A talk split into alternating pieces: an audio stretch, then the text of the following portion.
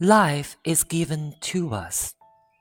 We earn it by giving it. Welcome nearest to the great when great in humility. The sparrow is sorry for the peacock at the burden of its tail.